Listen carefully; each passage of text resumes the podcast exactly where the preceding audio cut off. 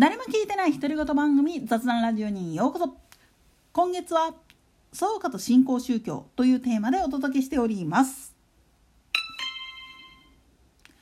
まあアンチなんかが BGM で使っている学会歌あ一応念のために言っときますよ。その BGM で使っている曲ジャスラックに申請出したらその時点で全部あの学会の方にチャリンって入るんですけどなんでやねんそれこそ本当にジャスラック登録してるもんだから包括管理著作権の包括管理っていう形をやってるもんだから起きる現象なんですよね。それはともかく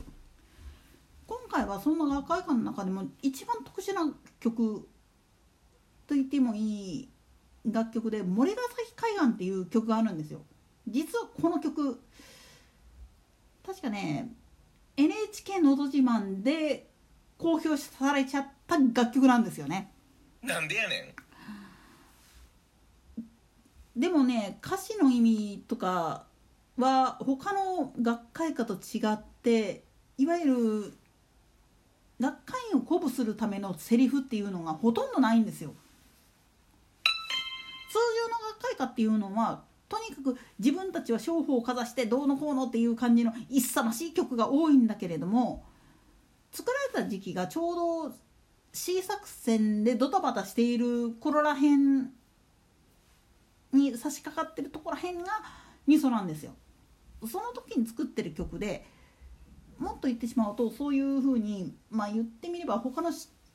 宗派っていうものを否定するっていう概念じゃない曲なんですよね。実際の楽曲を聴いてもらった人はあの一番の歌詞を聞いてえ？って思うかもしれないんですよ。創価学会って一応日蓮法華系宗教団体なのになんでそこでキリスト教の話が出てくんねんみたいな感じで。なんでやねん。でもこれは実は実体験に基づいた歌詞なんですよね。まあ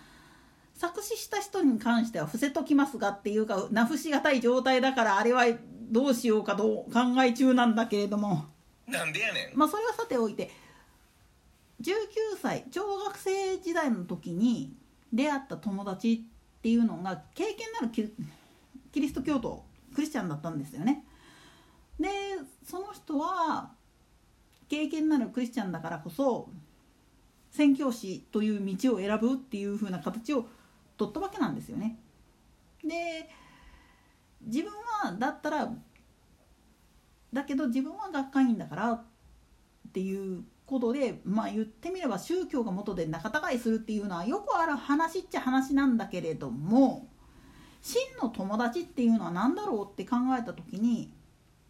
宗派とか民族とか出自とかって関係ないんですよね。そのことを説いた楽曲なんです。だから歌詞を最後まで聞いていくとなんでこの森ヶ崎海岸でそういうまあ言ってみれば青春時代のことを思い出して年を経て再び再会した時にまあ言ってみるとその変わり果てた姿であったり誇らしげな姿であったりそういうのが映ったとしてもそれに対して互いにそれを恨まないひがまないっていう方向性にいってる歌詞なんですよね。だから何かって言ったら本物の友達であるならば宗派を超えた理解っていうのができるという言い回しになってるんですよ。なんでそういうふうになったかっていうとこれは学会員の一番の考え方として自分たちの掲げている日蓮仏法が正しいっ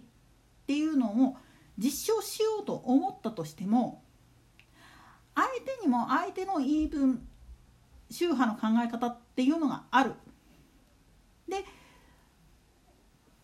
それを理由に仲違いするっていうのはバカバカしいお話だっていう考え方があるんです。そして友達だからこそ自分たちのやってることに引きずり込むのではなく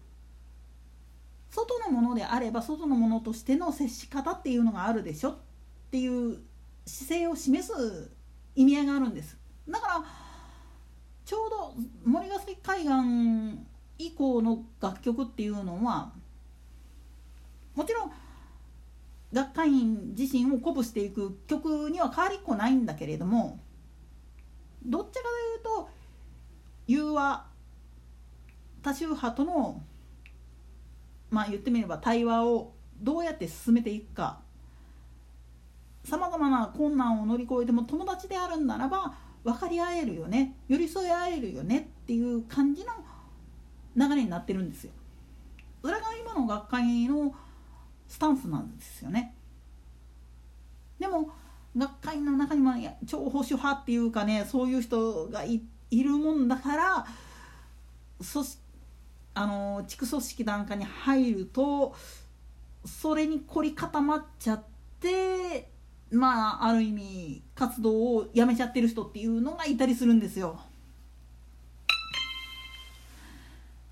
なもんだからあのー、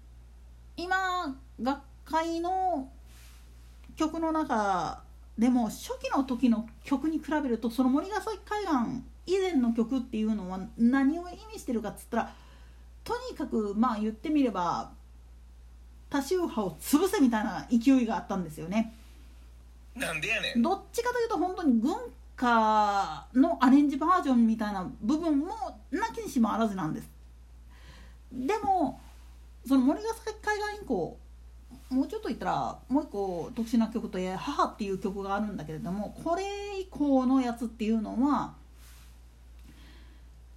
相手がどんなやつであっても寄り添うための場であれっていう感じに変わっていってるんですよね。そうなっていったのも結局は C 作戦っていう形で宗門と揉めてたがえたっていう事実があってそしてその時に自分たちが本当に正しいと思うんだったら宗門がやってきたことっていうものに対してきちっと疑問を持ってそして